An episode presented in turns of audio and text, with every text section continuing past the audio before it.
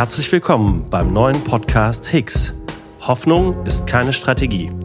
Mein Name ist Christian Underwood und im Gespräch mit Strategiemacherinnen und Machern wollen wir den Mythos Strategie entzaubern und gleichzeitig aufzeigen, wie man mit strategischer Arbeit in diesen volatilen Zeiten gewinnen kann.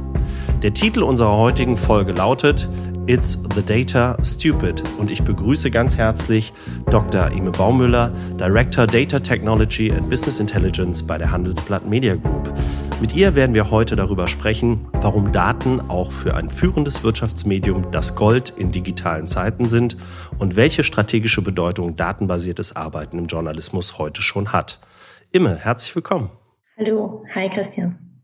Imme, ich stelle dich unserem Publikum noch äh, etwas ausführlicher vor. Du hast äh, in Münster noch ganz klassisch auf Magister studiert. Äh, Finde ich sehr sympathisch. Das äh, habe ich auch noch gemacht. Kommunikationswissenschaften und Psychologie. Äh, dann in Mannheim in Medien- und Kommunikationswissenschaften promoviert und im Anschluss daran bist du ins Trainingprogramm äh, bei Grona und Ja in Hamburg eingestiegen. Von da an begann dann deine, ich nenne das jetzt mal Datensammelleidenschaft, mhm. ähm, als Leiterin für strategische Markt- und Potenzialanalysen bei der Deutschen Pressevertrieb und Head of Research and Insights bei der IQ Digital Media Marketing. Mhm. Dann kam der MBA an der WHU und der Sprung äh, zur Handelsblatt Media Group. Da bist du jetzt seit zwei Jahren. Kannst du uns ein paar Stichworte sagen zur Handelsblatt Media Group? Weil ich denke, viele denken auch einfach noch einfach nur an die Zeitung.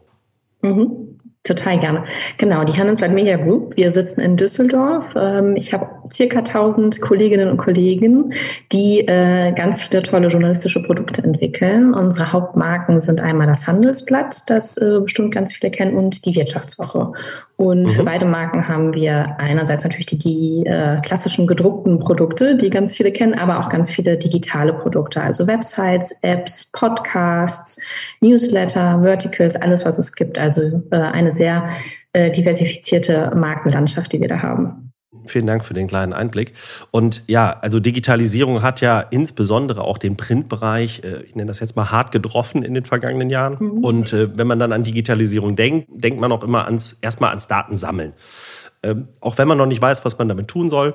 Sammeln ist, glaube ich, erstmal wichtig und ähm, das geschieht ja bei vielen Unternehmen heute auch noch sehr unstrukturiert. Äh, wie kam es denn in eurem Haus auf die Entscheidung dazu, auf Daten zu setzen und sich gegebenenfalls einen echten Wettbewerbsvorteil damit im Journalismus zu verschaffen? Mhm. Ähm, also ich glaube, es haben an ganz vielen Stellen unterschiedlichste Leute immer darüber nachgedacht oder uns allen war bewusst, dass natürlich ähm, je digitaler ein Angebot, ein Produkt ist, ähm, das mit digitalen Inhalten arbeitet, dass wir auch äh, mit Daten mehr arbeiten muss. Das ist in der Medienbranche ganz besonders der Fall, weil wir äh, ja unsere Produkte auch digital verkaufen wollen an mhm. Endkunden und somit uns auch ein bisschen an den Endkunden orientieren müssen, was aber in der Medienbranche insofern eine Herausforderung ist, dass wir auch unabhängigen Journalismus natürlich als aller, aller, allererstes Ziel haben. Aber da kann ich später noch mal ein bisschen drauf eingehen.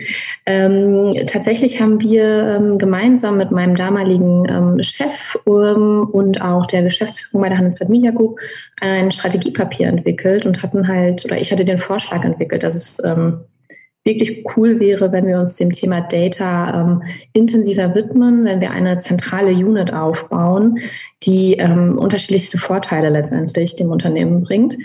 Und ähm, dann habe ich ein Papier geschrieben, habe das der Geschäftsführung präsentiert und die haben einfach gesagt, ja, dann mach mal Rock'n'Roll. Und dann saß ich da auf einmal und dachte so, oh Gott, oh Gott, was habe ich denn hier angestoßen? Und ja, das ist jetzt zwei Jahre her. Mega viel passiert, äh, super viel tolle Sachen, super viele Fehler auch, aus denen wir ganz viel gelernt haben, aber echt ein sehr, sehr spannender Prozess und wir sind noch lange nicht äh, am Ende angekommen. Also es ist noch ganz, ganz, ganz viel vor uns, was wir angehen müssen und wollen.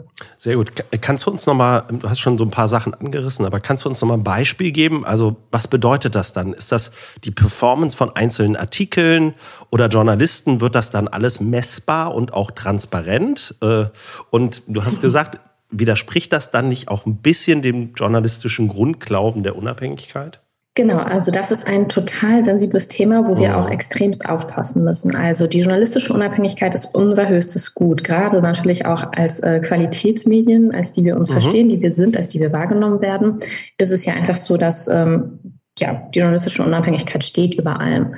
Ähm, da würde ich mir aber auch nie anmaßen, da irgendwie ranzuwollen oder das irgendwie ähm, ins Wanken bringen zu wollen. Vielmehr geht es darum, um Verständnis, auch in den Redaktionen, dass Daten unfassbar viel helfen können, ähm, die eigenen Produkte und Inhalte weiterzuentwickeln. Also es geht gar nicht darum, dass die Daten dann vorgeben würden, welche Inhalte die Kollegen schreiben, um Gottes Willen. Dafür haben wir da top ausgebildete äh, Menschen sitzen, die das viel besser beurteilen können, wahrscheinlich als die Daten. Es geht tatsächlich eher darum, ihnen wirklich ein Werkzeug mit an die Hand zu geben, dass sie gucken können, welche Artikel ähm, funktionieren vielleicht besonders gut bei welchen Zielgruppen oder auch alleine nur sowas wie ähm, zu welchen Tageszeiten sind die Leute am häufigsten bei uns auf der Website. Also bräuchten wir vielleicht eine höhere Anzahl an Artikeln, die zu diesem Zeitpunkt gepublished werden. Beispielsweise beim Handelsplatz haben wir sehr viele Leute, die morgens auf die digitalen Seiten kommen und auch in die App gehen, weil sie sich irgendwie auf dem Weg zur Arbeit oder bevor der Arbeitsalltag beginnt, informieren wollen. Also ist es natürlich wichtig, dass wir dann eine möglichst große Bandbreite an hochaktuellen Artikeln haben. Denn ein digitales Medium lebt ja von Aktualität. Deswegen bringt uns da nicht so ganz so viel, wenn wir abends alle Artikel publishen und die liegen dann da schon zwölf Stunden. Und das sind einfach so Kleinigkeiten, die ähm, oft vielleicht auch als No-Brainer jetzt wirken, aber dass man tatsächlich erstmal sich angucken und äh, datenbasiert unterlegen muss und dann überlegen, wie können wir vielleicht die redaktionellen Routinen dementsprechend anpassen. Mhm. Aber natürlich birgt das auch äh, total viele Konflikte, ähm, weil äh, das ist eine der großen, der, der großen Learnings oder Herausforderungen, ähm, die ich in diesen zwei Jahren äh, gemacht habe und, und, und mit der ich mich auseinandersetzen musste, dass ähm, datenbasiertes Arbeiten und die Idee, eine Data-informed oder Data-driven Company zu werden, wie auch immer man das sagen will, wir sagen Data-informed, ähm, bedeutet immer natürlich in gewisser Weise ähm, Transparenz von Performance und von mhm. Leistung. Mhm. Natürlich kann man gegebenenfalls sehen, welcher Artikel nicht gut funktioniert hat oder auch äh, welche Marketingkampagne schlecht gelaufen ist. Und das ist eine total wichtige Herausforderung an die Unternehmenskultur, mit dieser Transparenz von Leistung umzugehen und auch damit umge umgehen zu können, wenn man mal sieht, es ist etwas schlecht gelaufen. Dass das dazu führt, dass man dann konstruktiv überlegt, wie können wir damit umgehen und nicht, uh, dieser Kollege hat einen wirklich miserablen Artikel geschrieben. Also das sind ganz viele kommunikative Aspekte, die in meinem Job äh, aufgekommen sind, mit denen ich vorher gar nicht gerechnet hatte. Und ähm, ja, wenn du von Kultur sprichst, sprechen wir auch von Vertrauen in die Daten. Und äh, ja, wie schafft man es denn eigentlich, Vertrauen zu wecken bei den Kollegen? Äh, du hast von Ängsten gesprochen. Ähm, wie groß ist denn da die Bereitschaft zu sagen? Also ich glaube, das ist ganz, ganz unterschiedlich. Ähm, ich habe wirklich, ähm, ich treffe Kollegen, die ähm, total äh, Bock drauf haben und die super Hunger haben auf Daten, die sich total freuen, aus Daten Wissen abzuleiten und zu überlegen, okay, ich sehe das und das hat nicht gut funktioniert, das hat sehr gut funktioniert, was kann ich damit lernen, äh, wie gehe ich damit um? Ich treffe aber auch sehr, sehr skeptische Kollegen. Natürlich muss man sich auch überlegen, in einem Haus wie unserem sind halt äh, sehr viele etablierte, wirtschaftlich hoch hochgebildete äh, Kollegen in den Redaktionen, die äh, ihren Job auch äh, deutlich länger machen als ich. Ich bin noch relativ jung mit Mitte 30, ähm, die natürlich dann erstmal sehr, sehr skeptisch sind und sehr, sehr viele kritische Fragen mhm. stellen. Ich weiß nicht, ob ich die, die Geschichte im Vorgespräch erzählt hatte mit, ähm, das war noch in meiner Zeit bei Gruner und Jahr früher mal. Da war ich frisch aus dem Trainier und hatte ähm, zum allerersten Mal eine etwas aufwendigere Regressionsanalyse gerechnet, um äh, den Einfluss von Preiserhöhungen zu berechnen. Mhm. Weil wir überlegt haben, damals dort ähm, eine Preiserhöhung durchzuführen ähm, bei, bei, beim Stern und bei der Gala war das damals. Das ist schon ein bisschen her, deswegen kann ich das, glaube ich, so sagen. Und ich hatte halt diese Regressionsanalyse durchgeführt und habe mir schon gedacht, so, oh Gott, ich bin gerade aus dem Trainee irgendwie. Ich glaube, da war ich gerade 30 oder so und ähm, muss dann ja auch wirklich das verargumentieren, weil da viel dranhängt, einen Preis zu erhöhen von einem, ähm, von einem Printprodukt war das in dem Fall. Hatte mir noch äh, Verstärkung geholt von der Uni Hamburg und hatte dann meinen Chef das gezeigt. Der fand das toll und hat gesagt, okay, wir präsentieren das mal. Und dann saß ich da in so einer Runde. Da war der Chefredakteur, glaube ich, von damalige dabei. Da war der Leiter Sales dabei. Da war der, ich glaube sogar CEO dabei. Da war mein Chef dabei. Also eigentlich nur Männer und ich. Und dann habe ich diese ähm, Ergebnisse gezeigt und der geredet und versucht alles zu argumentieren. Und äh, dann nach zehn Minuten oder so sitzt der Chefredakteur da, lehnt sich zurück, sagt, äh, ja, liebe Frau Baumler, ähm, das mag alles so stimmen und äh, kann alles richtig sein, aber ich mache seit 20 Jahren hier ein Blatt und ich habe ein oh. Bauchgefühl. Und mein oh. Bauchgefühl sagt mir, nee, der Preis, den können wir nicht erhöhen. Und damit war die Diskussion eigentlich auch schon erledigt. Okay. Und das war so eine der ähm, sehr, sehr prägenden Erfahrungen, weil mhm. natürlich bin ich immer noch nicht an dem Punkt, wo ich alle direkt überzeugen kann, weil natürlich ist ähm, datenbasiertes Arbeiten immer nur ein Bestandteil äh, oder ein, eine Einflussvariable für eine Entscheidung hinterher. Das heißt, mhm. Daten sind total wichtig, Bauchgefühl mhm. aber auch. Äh, wir mhm. müssen halt dahin kommen, wo wir uns darüber austauschen. Und ähm, bezogen auf Vertrauen, äh, das ist super, super schwierig. Ähm, zumal je komplexer ähm, die Datenlandschaft ist. Wir haben eine super, super komplexe Datenlandschaft. Unser Ziel ist es gewesen, alle ähm, Quellsysteme, die wir haben im Haus, sei okay. es ähm, ein ERP-System, sei mhm. es irgendwie Salesforce, sei es ähm, auch die äh, Tracking-Systeme von den Webseiten, mhm. ähm, zentralisiert anzubinden, ein Data Warehouse und dann über bestimmte Identifier zu kombinieren und den Kollegen wieder zur Verfügung zu stellen. Mhm. Je komplexer so eine Datenstruktur ist und je mehr äh, Selektion und Filteroptionen man hat, desto mhm. wahrscheinlicher ist es, dass die exakt gleich benannte Metrik äh, mit einer unterschiedlichen Zahl am Ende rauspurzelt. Mhm. Und das ist uns natürlich auch passiert. Also wir hatten Klar. zwei verschiedene Dashboards. Es ging um Conversion auf der Website, also wie viele ähm, Abo-Abschlüsse hat ein einzelner Artikel ähm, erzeugen können. Und die Zahlen, äh, die exakt eigentlich gleiche Zahl war in diesen beiden Dashboards immer unterschiedlich. Und das ist natürlich dummerweise auch nicht uns aufgefallen, sondern den äh, lieben Kollegen in der Redaktion, die verständlicherweise gesagt haben, liebe Leute, das geht so gar nicht. Mhm. Und wie sollen wir denn in, darauf vertrauen, dass ihr uns die Daten zur Verfügung stellt, mit denen mhm. wir gut arbeiten können? Ähm, und das einzufangen ist tatsächlich nicht so toll.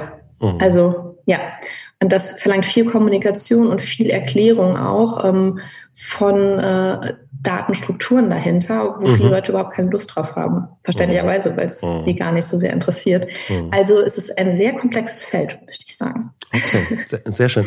Du, äh, du, du bist ein bisschen drauf eingegangen, wie ihr vorgegangen seid. Ich glaube, das ist ähm, auch, auch vielen, äh, die jetzt vielleicht zuhören, äh, die dem Thema Daten jetzt erst auch mal ja positiv vielleicht gegenüberstehen, aber trotzdem drei Fragezeichen haben. Äh, mhm. Kannst du mal vielleicht die Schritte mal ganz kurz erklären, wie ihr da hingekommen seid, wo ihr heute seid? Total gern. Also wir haben äh, wirklich angefangen mit äh, erstmal einer, ähm, wie ist der Status quo? Wir haben uns erstmal angeguckt, was haben wir eigentlich überhaupt? Wir hatten zu der Zeit ein Team, ähm, bestehend aus Data Engineers, die ähm, bereits angefangen hatten, ein ähm, sehr gutes Data Warehouse aufzubauen, aber noch nicht, dass alle Quellsysteme angebunden sind. Und dann hatten wir zwei, drei Kollegen, die irgendwie in irgendeiner Form Analysen und Dashboards gemacht haben, die aber nicht so, die gehörten nicht zu dem Data-Team damals mhm. und auch nicht zu irgendeinem Fachbereich. Und dann haben wir halt geguckt und haben verstanden, okay, wir alle arbeiten in einzelnen Silos. Also es gibt den Vertrieb, es gibt ähm, Marketing, es gibt äh, Vermarktung, es gibt Redaktion, die haben alle ihre eigenen Quellsysteme. Die arbeiten alle in ihrer eigenen Bubble. Wenn die äh, spannende Datenprojekte und Ergebnisse haben, werden die nicht geteilt. Mhm. Die arbeiten mit ihrem eigenen Quellsystem. Ähm, in der Regel sind es so zwei, drei Leute pro ähm, Fachbereich, die das Quellsystem pflegen. Das heißt, auch nur die wissen, was in dem Quellsystem drin ist. Mhm. Und ähm, auch nur die haben dann diese Reportings. Und immer wieder hatte ich, weil ich zu der Zeit den Research-Bereich geleitet habe und Studien äh, viel gemacht habe mit Nutzern, äh, immer wieder gehört, ach spannend, äh, das würde uns auch total viel bringen, diese Informationen, aber wir bekommen die halt nicht. Und dann haben wir halt gedacht, okay, wir müssen es schaffen, diese Silos aufzubrechen. Also das heißt, wir müssen cross-divisional und auch cross-funktional Informationen zur Verfügung stellen. Mhm. Und wir müssen jeden Mitarbeiter dahin bringen, dass er ähm, die, die Arbeit, die er leistet, in irgendeiner Weise auch datenbasiert äh, messen kann. Also seine eigene Performance datenbasiert messen kann.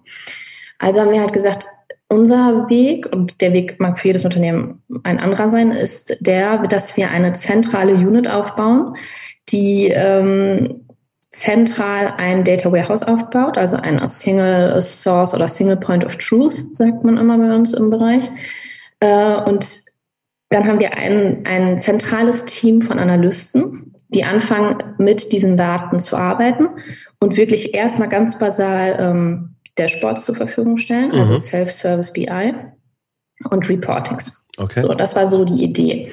Dann haben wir gesehen, okay, es gibt schon äh, einen Haufen irgendwie an Dashboards, die so im Haus äh, rumfliegen, hatten aber überhaupt keine Ahnung, wer nutzt das überhaupt und wofür. Und dann dachten wir relativ naiv, okay, äh, dann schreiben wir diese Leute mal an und fragen sie. Natürlich haben wir keinerlei Antworten gekriegt. Wenig überraschend. Also haben wir uns dazu entschieden, als wir irgendwann relativ frustriert waren, äh, wir machen eine Tabula Rasa Aktion und haben mhm. einfach, ohne es zu kommunizieren, alle Dashboards abgeschaltet. Okay. Die waren einfach nicht mehr zu erreichen. Mhm. Keiner konnte mehr irgendwie drauf zugreifen. Wir haben einfach gewartet. Wer kommt überhaupt auf uns zu mhm. und äh, mit welchem Anliegen oder welchem Use Case? Weil wir erstmal verstehen mussten, was sind die Use Cases für datenbasiertes Arbeiten bisher mhm. Und welche Use Cases können wir vielleicht in Zukunft entwickeln. Mhm. Und basierend auf dem Feedback der Kollegen, es haben sich deutlich weniger gemeldet, als wir dachten oder auch Anzahl der, äh, der Dashboards zu erwarten war, ähm, haben wir dann angefangen, neue Dashboards aufzubauen, neue Reportings aufzubauen. Ähm, dann haben wir die vorgestellt und haben gemerkt, es kommen ganz viele Fragen zu den einzelnen äh, Metriken oder KPIs, die wir da drin äh, haben. Also haben wir angefangen, ein Data Dictionary aufzubauen, okay. in dem wir die einzelnen ähm, in dem Dashboard befindlichen Performance-Metriken, KPIs etc. beschreiben, damit jeder verstehen kann.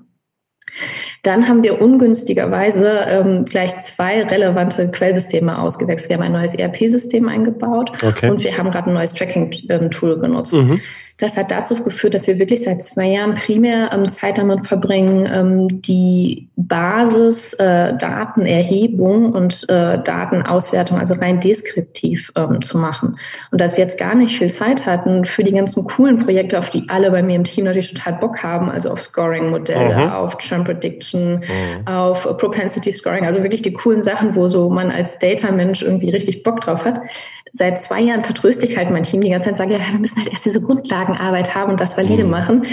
Langsam habe ich auch ein Problem mit den Argumenten dafür, aber ich hoffe, dass ich dann dieses Jahr echt anfangen kann mit den coolen Projekten. Also so ein bisschen Churn machen wir gerade. Mhm. Und alleine solche Sachen wie ein APO zu berechnen oder ein CLV, und das machen wir natürlich alles, aber auch das muss ja alles auf einer super validen Datenbasis sein, was uns dann wieder zu dem Vertrauen zurückbringt. Mhm.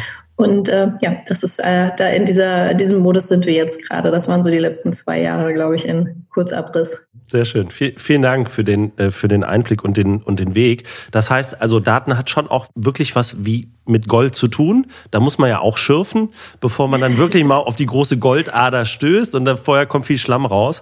Ähm, das heißt, einfach mal ein paar Daten sammeln, äh, in, in irgendeine äh, schlaue Maschine äh, werfen, ein bisschen künstliche Intelligenz drauf und dann kommt da schon was raus. So einfach ist es nicht. Ne? Genau, so einfach ist es nicht. Und ich glaube, also wenn ich so mit Kollegen aus, aus den Bereichen spreche, ich würde so sagen, so für, für Feature Engineering oder wie wir das mhm. nennen, also Daten äh, sammeln, Daten aufbereiten und ein Dataset so ähm, zu preparen, dass mhm. man damit wirklich eine Analyse machen kann. Das sind, glaube ich, so 80 bis 90 Prozent unserer Arbeit. Da müssen wir uns nichts okay. vormachen. Also zumindest okay. von den Kollegen, die operativ arbeiten. Mhm. Bei mir sind 80 bis 90 Prozent meiner Arbeit Kommunikation. Also mhm. ich sitze wirklich mit den Leuten zusammen und rede, versuche deren Use Cases zu verstehen, weil ähm, wir halt wirklich gemerkt haben, mh, du kannst, äh, alle haben mega viele Daten, da machen wir uns nichts vor, wir alle sammeln wie die Bekloppten. Und dann ist ja die Frage, was machen wir mit diesen Daten, ähm, ne, damit wir das Schürfen sinnvoll machen und wirklich die Nuggets quasi finden, um mit deinem Bild zu bleiben.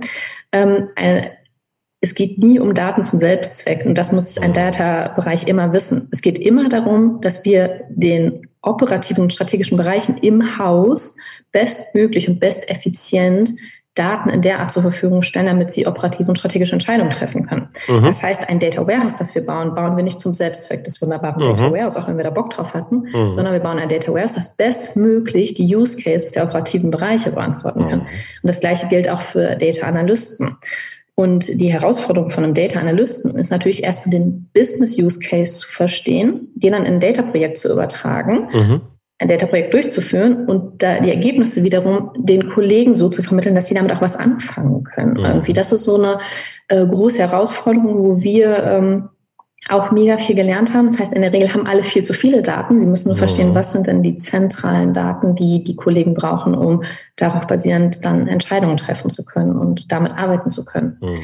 Und äh, deswegen haben wir unter anderem zum Beispiel uns dafür auch entschieden, mein Team ist zwar ein separates Team, ja. aber äh, vor Corona war es halt so, dass zum Beispiel der Kollege, der sich mit Sales Intelligence beschäftigt, primär mit dem Kollegen im Vertrieb zusammensitzt, um mhm. zu verstehen, was haben die überhaupt für Probleme? Was mhm. treibt die um und welche Sprache sprechen die überhaupt? Mhm. Weil diese Sprachen sind unterschiedlich. Mhm. Genauso wie die Kollegen, die vor allem im ähm, digitalen Bereich für die Webseiten gearbeitet haben, in den Redaktionskonferenzen mit saßen, um zu verstehen, was brauchen die Kollegen dort. Das heißt, ähm, wir müssen auch wirklich einfach an den operativen strategischen Bedarfen der einzelnen Fachbereiche anfangen. Nah dran um sein. Eine sinnvolle, also da, das ist der Ansatzpunkt für eine Datenstrategie meiner Meinung mhm. nach. Ähm, das heißt, nah dran sein am Menschen, um den Menschen bessere Entscheidungen auf Datengrundlagen zu ermöglichen. Genau. Okay. Äh, schauen wir mal in die Zukunft. Bisschen Visionen. Äh, trifft das System irgendwann selbst die Entscheidung und schreibt sich der Artikel selber? Tja, also ich glaube, in gewisser Weise werden ein paar kleine Entscheidungen selbst getroffen. Das ist mhm. jetzt auch schon so und das ist okay. auch gut so. Das führt uns in den super, super, super spannenden Bereich von Explainable AI mhm. und äh, Ethical AI, mhm. AI, AI, wie immer man es nennen will.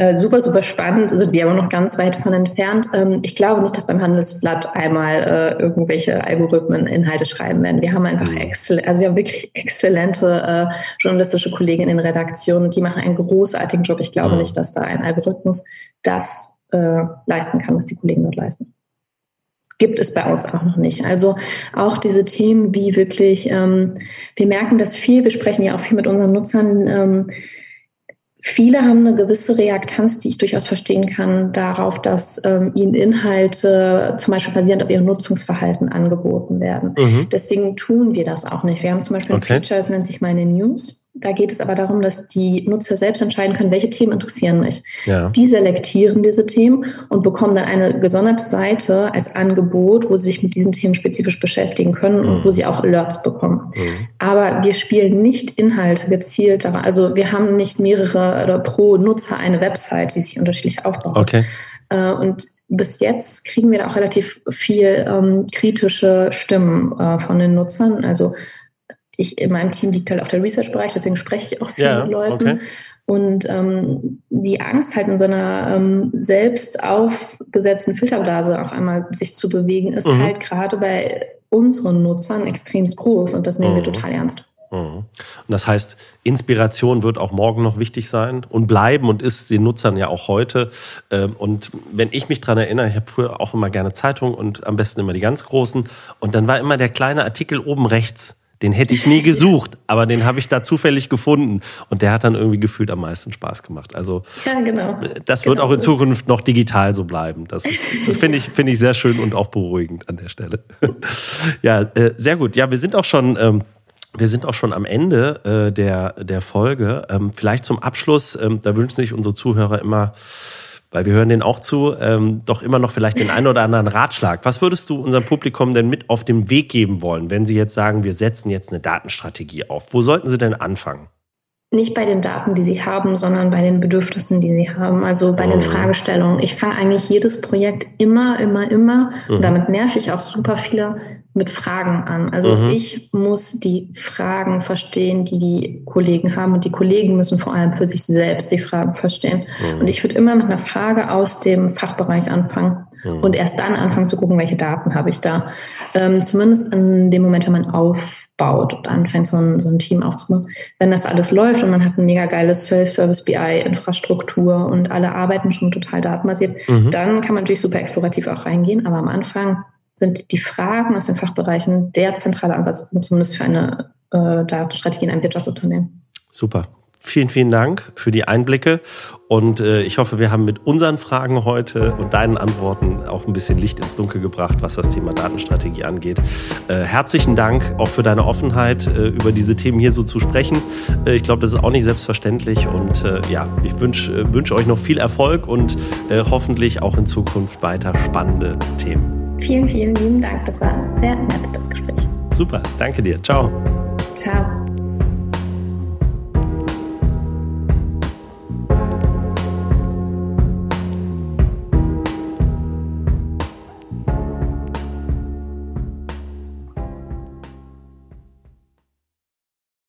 Werbung am 16. Mai ist es wieder soweit. Unser Strategy Summit findet statt. Die Strategiekonferenz für echte Strategiemacherinnen im deutschsprachigen Raum. Dafür haben wir wirklich ein tolles Programm zusammengeschraubt mit echten Strategiemacherinnen von der Front, die euch zeigen werden, wie ihr Strategie digital noch einfach besser machen könnt. Dafür haben wir unter anderem Speaker wie Mark Pollock, CEO der Tränkwalder Gruppe und Rüdiger Rath, CEO der Cancom Gruppe, mit am Start in Düsseldorf bei Infosys im Tech and Innovation Center. Was müsst ihr jetzt noch tun? Geht auf unsere Seite, findet ihr auch in den Shownotes www.strategy-summit.de und sichert euch jetzt euer Ticket mit dem Gutscheincode Community10. Community, alles groß geschrieben und 10 als Ziffer. Wir freuen uns auf euch. Wir sehen uns in Düsseldorf. Ende der Werbung.